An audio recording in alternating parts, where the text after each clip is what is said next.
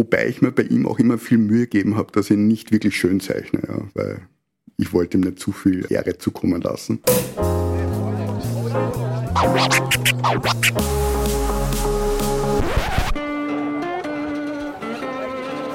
Liebe Hörerinnen und Hörer, herzlich willkommen im Zack Zack Nachtclub.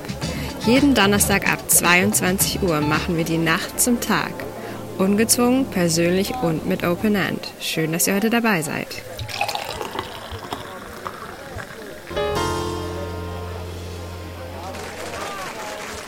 Je suis Charlie. Ein Satz, der sich bei vielen Menschen ins Gedächtnis eingebrannt hat. Der Terroranschlag auf die Redaktion des französischen Satiremagazins Charlie Hebdo am 7. Jänner 2015, bei dem zwölf Menschen, darunter fünf Karikaturisten, ermordet wurden, hat aufgezeigt, dass Satire zwar alles darf, aber die Folgen für die Schaffenden schrecklich bzw. in diesem Fall tödlich sein können. Ausgangspunkt waren Karikaturen des Propheten Mohammed, die immer wieder in der Zeitschrift veröffentlicht wurden. Ein makabres Detail am Rande. In der Ausgabe, die am Tag des Attentats erschien, war eine der letzten Karikaturen des Chefredakteurs Charbonnier mit der Überschrift Noch keine Attentate in Frankreich und der gezeichneten Antwort eines bewaffneten Islamisten Man hat bis Ende Januar Zeit, seine Festtagsgrüße auszurichten.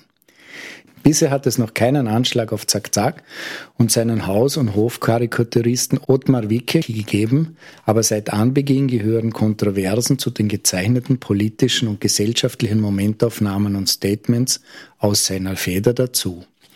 Liebe Hörerinnen und Hörer, heute wollen wir in der 49. Ausgabe des Nachtclubs wieder einmal einen Blick hinter die Kulissen von Zack Zack werfen. Thomas Nasswetter begrüßt Sie recht herzlich dazu. Ottmar Wicke, Karikaturist bei Zack Zack, so lautet das Thema. Und bei mir im Studio hat Nonane Ottmar Wicke Platz genommen. Lieber Ottmar, würdest du dich bitte unseren Hörerinnen und Hörern vorstellen?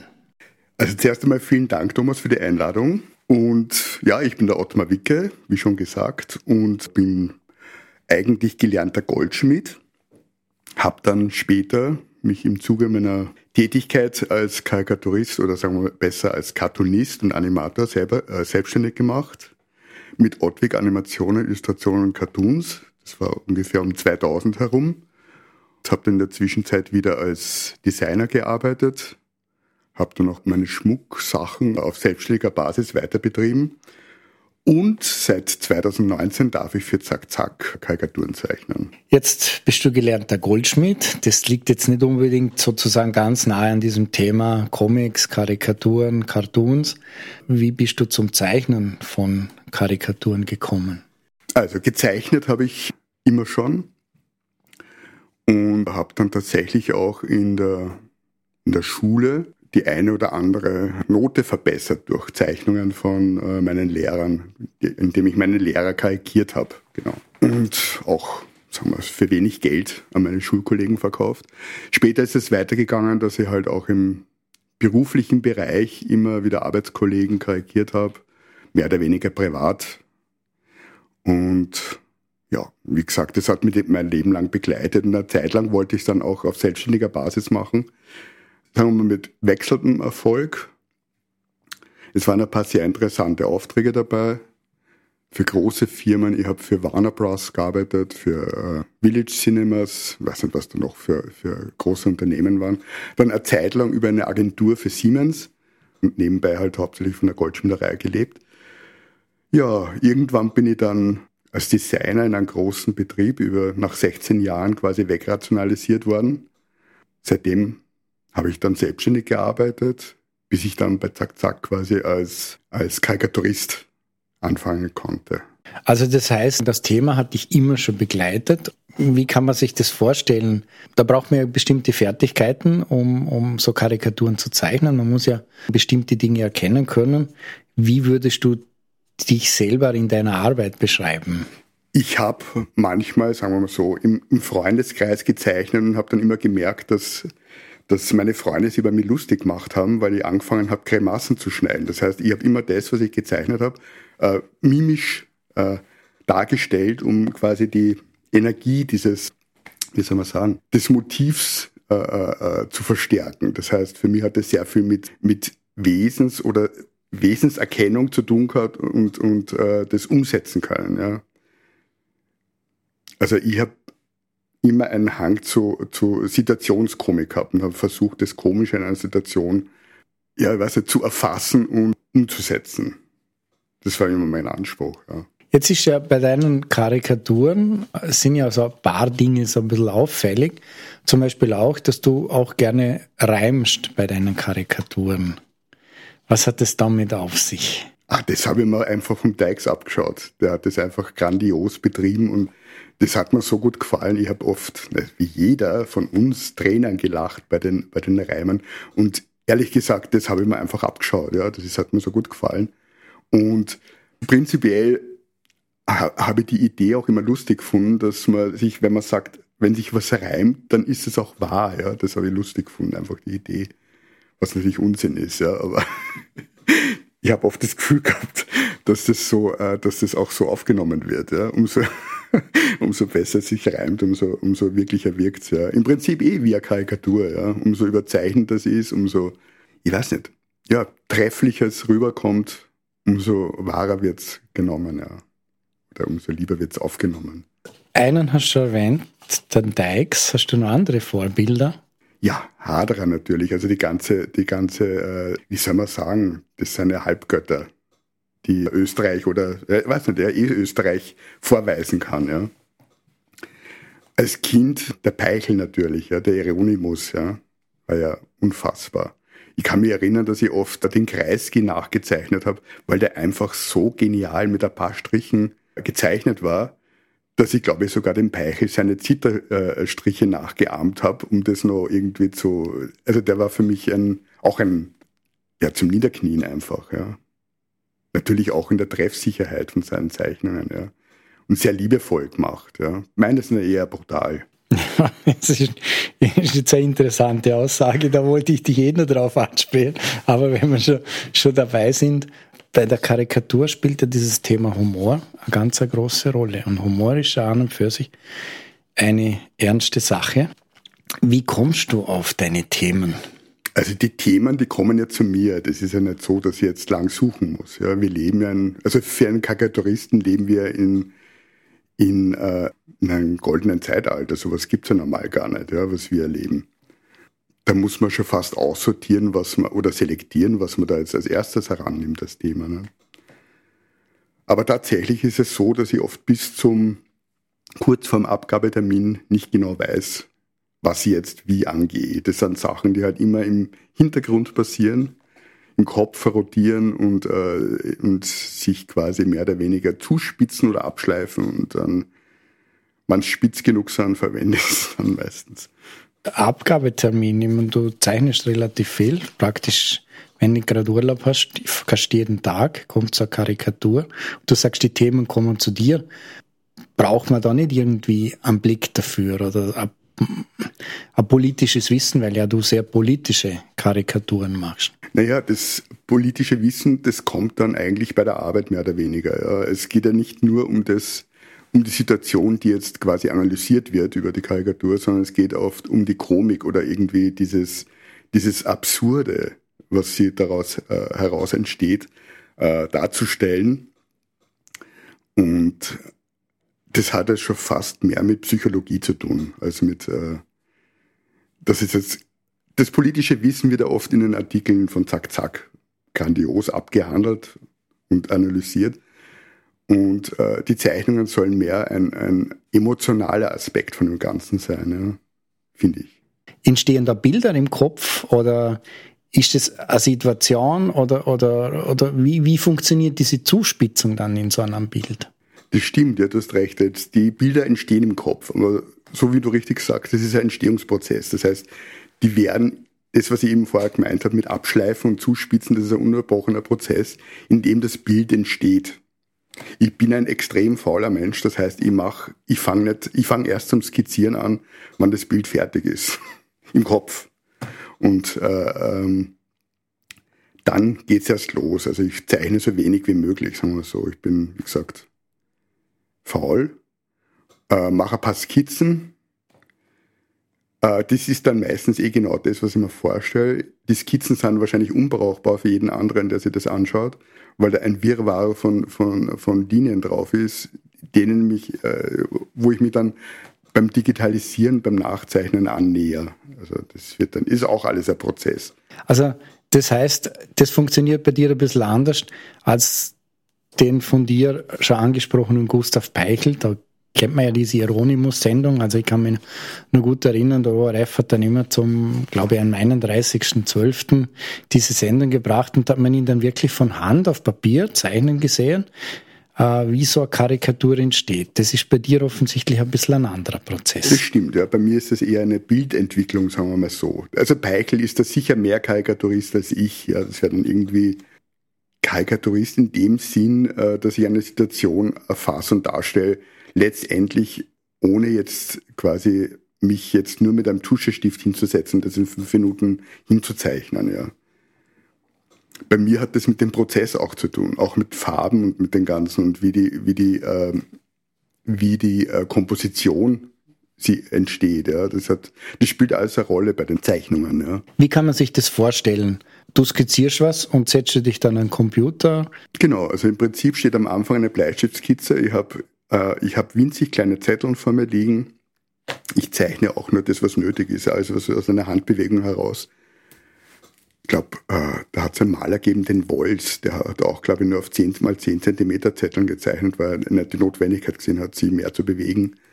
Und, äh, und so mache ich meine Skizzen, die äh, fotografiere ich dann ab, die lade ich dann in mein Computerprogramm rein als Hintergrund. Die skaliere ich dann entsprechend, schneide sie aus, skaliere sie entsprechend und bastel sie quasi am Bildschirm zusammen. Und das zeichne ich dann mit seinem äh, digitalen Pinsel nach. Also das heißt, deine Skizzen haben schon diese notwendige Charakteristik, auch diese Überhöhung, die schon drinnen ist, oder entfernst du dich dann sehr weit von diesen Skizzen? Viele Freunde meinen, dass die Skizzen gerade das, äh, das Spannende an meiner Arbeit ist, weil die nach ihren Angaben so was Lebendiges haben. Ja. Das ist halt bei den... Äh, aber um das geht's mir gar nicht. Mir geht's um die letztendliche Darstellung und das, was, was ich zeigen will. Ja.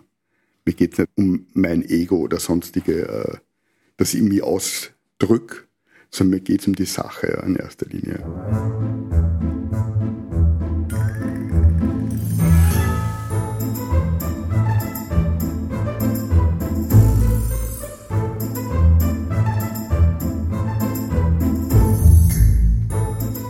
Hinter dem Wort Karikatur stecken das lateinische carus, auf Deutsch der Karren, und das italienische caricare, was überladen oder übertrieben bedeutet. Karikaturen sind meist in humorvoller Form überzeichnete Darstellungen von Menschen oder gesellschaftlichen Zuständen, durchaus mit politischem bzw. propagandistischem Hintergrund. Karikaturen sind meist eine bildliche Form der Satire, die sich als parteiische Kritik an bestehenden Werten oder politischen Verhältnissen versteht. Sie wird oft in gesellschaftlichen Auseinandersetzungen verwendet. Die Karikatur übertreibt bewusst, spitzt zu und verzerrt charakteristische Züge eines Ereignisses oder einer Person, um durch den aufgezeigten Kontrast zur Realität und die dargestellten Widersprüche den Betrachter zum Nachdenken zu bewegen. Oftmals nimmt die Karikatur zu einem aktuellen Sachverhalt sarkastisch-ironisch Stellung. Wesentliche Fehler oder Mängel der dargestellten Person, zum Beispiel einer Politikerin oder eines Politikers, werden aufgedeckt und durch die Art und Weise der meist zeichnerischen Präsentation der Lächerlichkeit preisgegeben. Diese Form der Darstellung kann sich auch auf Objekte oder Ereignisse erstrecken.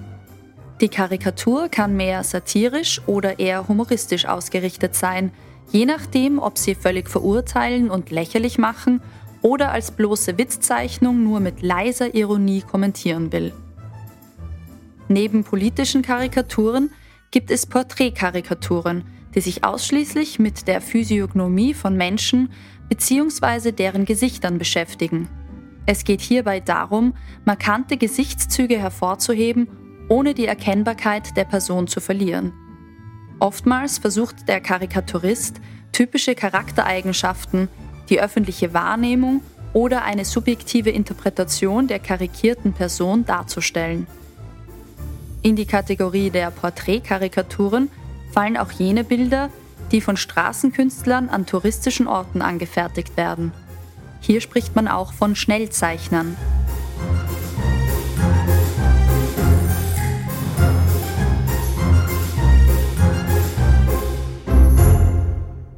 Dein Stil bei Zack Zack hat sich relativ stark verändert. Am Anfang war es schwarz-weiß, straffiert, schraffiert und ist dann sozusagen irgendwann dieser Schritt ins Bunte, ins Plakative gegangen, also mehr sozusagen diese Ausrichtung, wie Dykes gezeichnet hat oder Haderer.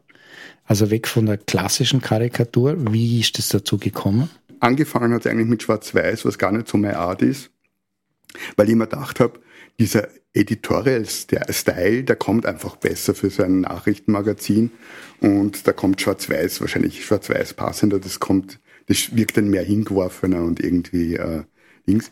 Und dann irgendwann haben wir gedacht, also ich kann mir aber viel besser ausdrücken mit dem, sagen wir, mit dem kompletten Satz an Möglichkeiten, den man dann hat, mit Gestaltung, Farbe und äh, und äh, Komposition und äh, auch Reimen dann natürlich auch, die eingebaut werden.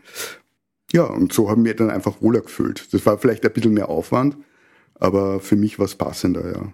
Du hast vorher den Kreisel erwähnt. Gibt es so Lieblingspersonen, die du ganz besonders gerne malst oder zeichnest? Ja, es hat eine Lieblingsperson gegeben, da wird, wird jeder sofort wissen, was ich meine.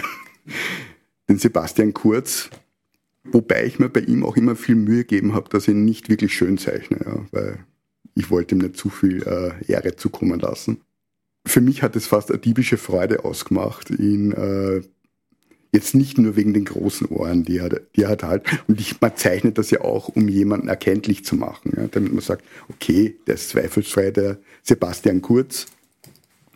Dadurch tue ich mir natürlich auch leichter beim Zeichnen, da brauche ich bei anderen Sachen nicht so genau schauen. Und das war natürlich einer von meinen Lieblingsfiguren, weil es da auch, was, das war ja auch das erste Mal, dass, dass ich über längere Zeit ein und dieselbe Person immer wieder gezeichnet habe. Das habe ich früher auch nie gehabt. Und für mich war das eine, eine witzige Erfahrung, dass da auch so eine Entwicklung passiert. Ja. Genau wie sie der Herr Kurz auch äh, charakterlich oder wie auch immer politisch dargestellt hat und verändert hat oder in seiner Darstellung erschienen ist, hat sie die Zeichnung auch angepasst. Ich habe es dann wieder lustig gefunden, was Leute gegeben hat, die dann irgendwann einmal gesagt haben, haben, dass sie den Kurz jetzt genauso sehen wie ich, witzigerweise.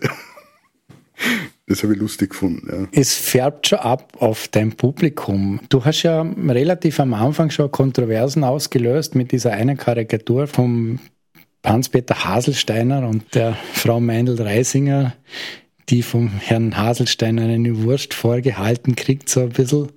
Und das hat ziemlich hohe Wellen geschlagen. Wie geht man damit um? Selber. Berührt dich sowas? Ich glaube, dass ich ganz gut umgegangen bin damit, weil äh, für mich natürlich das Ziel von der Karikatur erreicht war. Es hat einen, einen Aufschrei gegeben, leider aus den falschen Gründen, weil das, diese Zeichnung hat absolut nichts mit Sexismus zu tun. Das war überhaupt, das war erstens mal überhaupt nicht meine Intention. Und ich finde es auch nicht, dass das in der Zeichnung dargestellt war, ja. Nur weil äh, ich weiß nicht. Da geht es, glaube ich, um Begriffe, dass, äh, die in manchen Menschen im Kopf dann Assoziationen auslösen, wie Hündin oder so. Ja, das ist dann irgendwie, äh, und das war nicht meine Intention. Mir ist wirklich nur um die, um das, so wie der Peter Pilz äh, richtig gesagt hat, dieses Hund-Wurst-Verhältnis darzustellen. Ja. Das, das war's. Also war es ein bisschen eine Antwort auf seine Wurstrede im Parlament damals. So ist es. Jetzt gehört ja dieses, dieses Lachen auch dazu, aber offensichtlich nehmen manche Leute das sehr ernst. Es emotionalisiert sehr, sehr stark. Manchmal emotionalisiert es wahrscheinlich auf Art und Weise, die sozusagen über die Grenzen des guten Geschmacks hinausgehen. Ah, du sagst auch, du bist, wie hast du vorher gesagt, nicht brutal, aber sie sind, du hast schon brutal gesagt, ja. Woher kommt das, dass man sozusagen das dann so macht? Weil ich meine, äh, weil es so gehört. Karikatur hat in erster Linie, also in erster Linie nicht geschmackvoll zu sein, ja, sondern fast das Gegenteil. Eine Karikatur muss berühren und, das, und wann es sein muss, auch unangenehm berühren. Ja. Ähm, das Problem ist dann, wenn sich Personen oder Personengruppen äh, äh, verletzt fühlen dadurch, ja, oder, oder das ist natürlich schwer dann abzuschätzen, ja, oder, oder irgendwie dann darauf einzugehen, weil das ja nicht die Intention einer, einer Karikatur ist oder der Satire überhaupt, zu verletzen, sondern zu berühren. Und auch unangenehm zu berühren. Das ist die Aufgabe. Das muss sie sogar machen, um was zu, ich weiß nicht, auch im, im Bewusstsein was zu bewegen oder in Gang zu setzen. Das ist ja einfach so. Man kann Sachen nur durch Druck bewegen. Durch Druck bewegt man Dinge. Und das ist genauso bei einer Karikatur. Du musst irgendwas machen. Und äh, das kann lustig sein. Bei manchen Leuten kommt es dann wahrscheinlich unangenehm rüber. Das kann auch sein. Ich freue mich auch über unangenehme Reaktionen, weil ich weiß, dass es angekommen ist, weil das äh, weil das angekommen ist, was ich gemeint habe. Ja.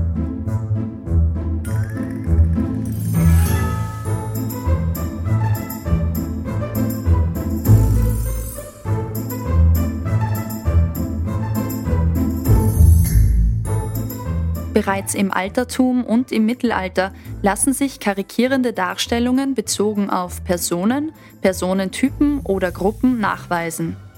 Auf altägyptischen Papyri griechischen Vasen oder als römische Wandmalerei fanden sich vereinzelt karikaturähnliche Darstellungen. In mittelalterlichen Kirchen finden sich an Kapitellen der Säulen oder in der Buchmalerei satirische Motive. Doch erst mit Erfindung des Buchdrucks wird die Karikatur durch Flugschriften und Flugblätter massenwirksam. Vor allem Spottbilder, die eindeutig Stellung in den heftigen ideologischen Auseinandersetzungen um den wahren Glauben bezogen, haben die Meinung und Einstellung mancher Zeitgenossen beeinflusst. Die bereits erwähnte Verschmelzung von Spott- und Zerrbildern erfolgt dann besonders im England des 18. Jahrhunderts. Mit der Karikatur wird hier zukunftsweisend Sozial- und Gesellschaftskritik betrieben. In Frankreich ist es die Französische Revolution, in der die Karikaturen große Breitenwirkung in den vielfältigen Auseinandersetzungen erzielt denn die tendenziösen visuellen Urteile erreichen die analphabetischen Massen eher als das geschriebene Wort. In Deutschland sind es Zeitschriften wie die Freikugel, die fliegenden Blätter, Kladderadatsch sowie der Simplicissimus, die die Meinungsbildung beeinflussen, unterstützt von den zahlreichen Karikaturen in der Tagespresse. In Österreich sind es Periodika wie die Eibeldauer Briefe, 1785 gegründet, der von Karl Sitter gegründete und von Ludwig Anzengruber geleitete Figaro, die von Karl Kraus herausgegebene Fackel oder die sozialdemokratisch geprägten Glühlichter, die der Karikatur entsprechend Raum bieten. Im Ersten Weltkrieg ist es der militärische Feind, der mit schärfsten Federstrichen besiegt werden soll. Auch sollen die Karikaturen helfen, den Durchhaltewillen der Bevölkerung zu stärken. Den Ersten Weltkrieg überlebten in Österreich nur wenige Satirezeitschriften. Nach dem Zweiten Weltkrieg finden sich meist nur kurzzeitig herausgegebene reine Satireblätter. Die Karikatur verlagert sich in die Tages-, Wochen- und Monatspresse.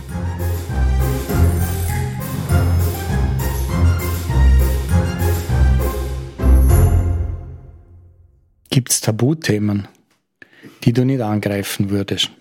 Also ich persönlich, für mich gibt es keine Tabuthemen. Für mich gibt es keine Tabuthemen. Das ist natürlich dann so, ich muss natürlich auch irgendwie in eine Richtung arbeiten, die dann redaktionell vertretbar sind. Das verstehe ich schon. Ich verstehe, äh, ich verstehe Sachen, die man dann sexistisch auslegen könnte, zum Beispiel. Das ist nie so gemeint, weil ich im Prinzip, sagen wir so, eine Karikatur ist ja äh, besteht ja auch aus einem gewissen Abstraktionsgrad, der quasi dargestellt wird. Da werden Situationen abstrahiert. Das ist ja nicht eine eins zu eins. Die Meinl Reisinger ist kein Hund und, äh, und, der, und, der, und der Haselsteiner hat keine Wurst an der Angel. Das ist nie passiert. Ja. Das ist ja nicht irgendwas dargestellt, sondern da wird ja nur eine abstrakte Situation dargestellt und versucht eben über diese Schiene verständlich zu machen. Und das kann man über eine Karikatur oft sehr, in einem sehr breiten Spektrum wie gesagt, das kann man schon fast wie ein, wie ein, äh, wie ein, was nicht, vielleicht wie ein Schauspiel oder wie ein Film rüberkommen lassen. Nicht? Das ist ja ein Prozess, der oft ausgelöst wird. Nicht? Und dem Betrachter liegt es natürlich dann offen. Er muss, er muss sich ja nicht anschauen. Entweder setzt sich dem aus schaut sich das an, geht vielleicht in die Details rein, denkt sich, uh, das kann aber jetzt kein Zufall gewesen sein, dass das so ist. Na, oder er lasst es halt bleiben, er muss ja nicht hinschauen. Niemand ist gezwungen, sich das anzuschauen. Das bringt mir auf eine spezielle Frage. Es gibt ja diesen Satz, Satire darf alles und es gibt die Kunstfreiheit. Sind Karikaturen oder das Karikieren von Dingen Kunst für dich? Das kann ich nicht beurteilen, das kann ich nicht sagen. Für mich darf Satire nicht nur alles, sondern sie muss sogar alles. Satire muss alles. Das ist fast ein Auftrag, ja. Dafür gibt's die Satire. So wie es, so wie die Presse quasi die vierte Gewalt sein muss im Staat, die hat, die hat einen Auftrag und das muss sie machen. Die kann nicht kollaborieren mit anderen Gewalten, sage ich mal, und sie da zusammentun. So ist, so funktioniert keine Demokratie. Und genauso äh, hat die Satire eine Aufgabe, ja. Die kann in dem Fall von Charlie Hebdo und, und bei dem dänischen Karikaturisten, ich weiß jetzt nicht genau, wie er heißt, der den Mohammed karikiert hat, der lebte auch unter Polizeischutz und äh, gefährlich werden halt. Nicht? Aber also du hast offensichtlich Mohammed noch nicht karikiert, zumindest noch nicht. So. Ich sage jetzt nicht, was ich schon alles karikiert habe und was in der Schublade liegt. Also es geht oft darum, auch irgendwie bei sich selber Tabus äh, zu brechen und sich frei zu zeichnen. Ja. Also das das muss man schon machen, damit man Sachen mal sieht. Ich habe oft früher auch zum Spaß Sachen gezeichnet, die man einfach nicht tut. Ja. Und mir ist darum gegangen, einfach äh, Tabus zu brechen, auch für mich selber, ja. Wo ich mir gedacht habe, das geht jetzt aber überhaupt nicht. Ne? Und manchmal ist es irgendwie, wenn man es dann gezeichnet sieht, ist es dann eh, es ist gezeichnet und damit ist es aus dem, aus dem, äh, aus dem Kopf also gibt es sozusagen einen Fundus von Zeichnungen, die tabulos sind, die tabulose Schublade, oder wie kann man dazu sagen? Ja, sagen wir so, ja. Die würde ich auch niemals herzeigen. Also es geht, die sind auch nicht für, für, äh, für irgendwen gedacht, die sind nur für mich, um mich quasi, um den Kopf freizukriegen. Ja. Da gehört ja auch gewisse Lust an diesem künstlerischen Schaffen dazu. Und äh, wo, woher schöpfst du diese, diese Lust an diesen Dingen? Ich weiß nicht, ich bin ein fröhlicher Mensch. Ich, finde äh, ich find, äh, viele Sachen lustig. Mein Gott, ich finde Sachen, ich finde viel lustig, ich verliebe mich schnell, es ist einfach, äh, ich weiß nicht, vielleicht habe ich wenig Hemmungen, äh, lustig zu sein, was weiß ich. Ich weiß es nicht. Ich, ich habe eigentlich noch gar nicht drüber nachgedacht. Wie sieht so eigentlich der Prozess in Richtung Redaktion aus? Erklär unseren Hörerinnen und Hörern, wie so der Tagesablauf so als Karikaturist sich ausnimmt? Ich stehe in der Früh auf, meistens zeitig. Versuche ich schon in der Früh irgendwie eine Struktur reinzubringen, indem gewisse Abläufe äh, immer wieder hintereinander passieren. Das geht bis, bis äh, auf, auf, also Morgentoilette, äh, aufstehen, Kaffee trinken, Küche machen, fertig. Und dann bin ich soweit und fange zu zeichnen an. Und zwar das, was sie wahrscheinlich schon am Vortag, am Abend irgendwie so grob in meinem Kopf gebildet hat und äh, über die Nacht äh, quasi herumgerollt ist, im Schlaf, keine Ahnung, unbewusst. Und in der Früh ist oft so, nicht immer, aber oft so, dass, dann, dass ich dann genau weiß, dass ich das Bild vor mir habe. Da steht, Arbeitstitel steht fest, der Titel selber steht noch nicht fest. Das spielt ja auch oft eine große Rolle das sind so Kleinigkeiten, die dann einfach ein Bild komplett äh, falsch machen können, wenn, das, wenn der Titel nicht genau stimmt. Ja, und dann mache ich halt meine Skizzen, dann äh, zeichne ich das rein. Von der Redaktion her kann ich nur sagen, ich habe völlig freie Hand. Ich kann machen, was ich will. Ich kann wirklich völlig frei arbeiten, kann die Sachen in der Regel eh auch abgeben, wann ich will. Das passt eh immer irgendwie. Ich bin nie gebunden an, an meine, ja, vor 16 Uhr soll es sein, schätze ich mal. Und nie gebunden an so richtige Abgabetermine. Also ich habe paradiesische Zustände zum Arbeiten, das muss ich schon sagen. Das ist, äh, ich fühle mich da sehr, sehr äh, äh, beschenkt. Und kommt es oft vor, dass du deine Karikaturen ändern musst? Na, das kommt nicht oft vor. Das kommt nicht oft vor. Das ist vielleicht, äh, also wenn man es jetzt wieder wirklich so über die Jahre runterbricht, das passiert alle zwei Monate vielleicht einmal. Ja. Da, da geht es aber auch nur um Kleinigkeiten. Ja. Dass Sachen dann nicht genommen werden, das passiert halt auch, ja, das kann schon sein. Wir haben letztes Mal den Fall gehabt, wo ich dann gesagt habe, also wo ich dann wirklich den Tipp gekriegt habe, ja, man zeichnet es doch so und so, ohne, ohne, äh, in dem Fall was Köpfen. Und äh, habe ich gesagt, ja, aber das funktioniert dann nicht, das tut mir leid, das geht nicht. Also nur, nur Watschen geben und so, das funktioniert nicht. Die Zeichnungen kommen dann meistens, ich habe eine eigene Plattform gegründet, äh, den Kurzier. Und was ich dann wirklich zu gut finde, dass ich es in die Tonne hau, tue ich dann trotzdem auf dem Kurzier dann raus. Da kommen dann die Sachen, die dann meistens nicht den Gefallen der Redaktion gefunden haben.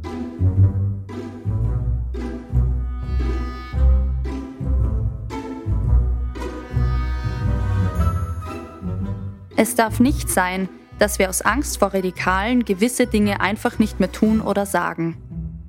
Michael Pammesberger, Karikaturist, unter anderem in der Tageszeitung Kurier. Kann ich unterschreiben, ja. Hat er absolut recht. Das ist, trifft er voll ins Schwarze damit, wieder mal.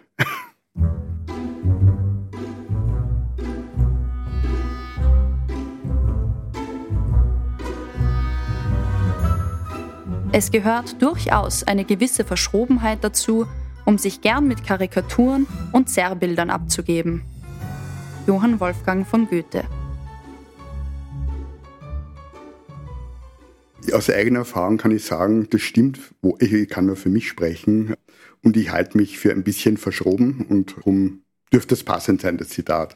Da hat er auch recht gehabt, der Herr Goethe. Wie drückt sich die Verschrobenheit so bei dir aus? Naja, ich will jetzt nicht zu viel äh, darauf eingehen. Wie gesagt, ich, ich habe Spaß daran, Tabus zu brechen, ohne jetzt jemanden irgendwie, äh, wie gesagt, ich habe hab viele Freunde trotzdem, die schon viel aushalten müssen wahrscheinlich.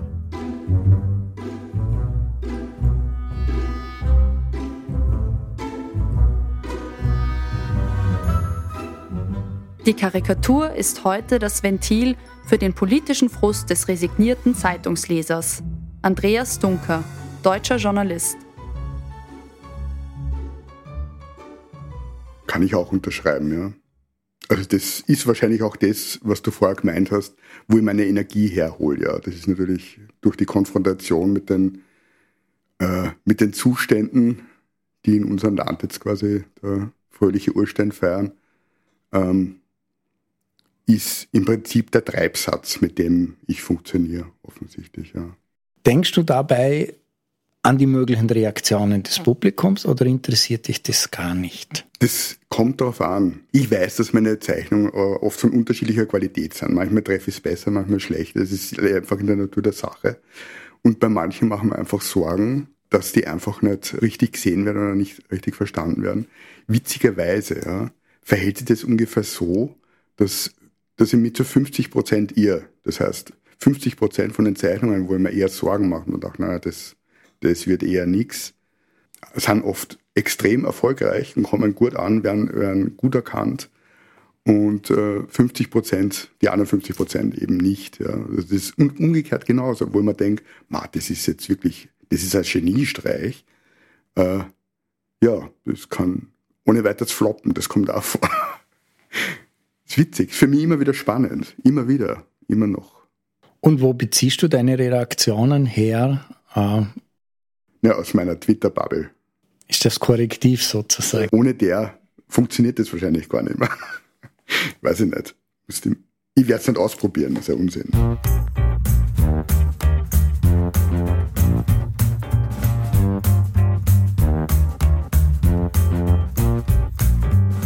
Fassen wir einmal zusammen. Ottmar Wick ist im Grunde ein fauler Mensch und er beginnt erst zu zeichnen, wenn das Bild für eine Karikatur in seinem Kopf bereits quasi fertig entstanden ist. Dann skizziert er seine Vorstellungen auf ein ganz kleines 10x10 cm großes Papier und das mit möglichst wenig Strichen, um das Ergebnis dann zu digitalisieren und am Rechner zu skalieren. Jetzt kommen Farbe und manchmal auch Text ins Spiel. Der Arbeitstitel entwickelt sich zum eigentlichen Titel des Bildes, der einen nicht zu unterschätzenden Einfluss auf die emotionale Wirkung der Karikatur hat. Sein Gefühl für die Resonanz beim Publikum ist nur zu 50 Prozent richtig. Daraus lässt sich schließen, dass die Kraut, die in seiner Twitter-Blase lebt, durchaus ein selbstbestimmtes Leben führt. Und das Wichtigste von allem, Satire darf nicht nur alles, Sie muss alles.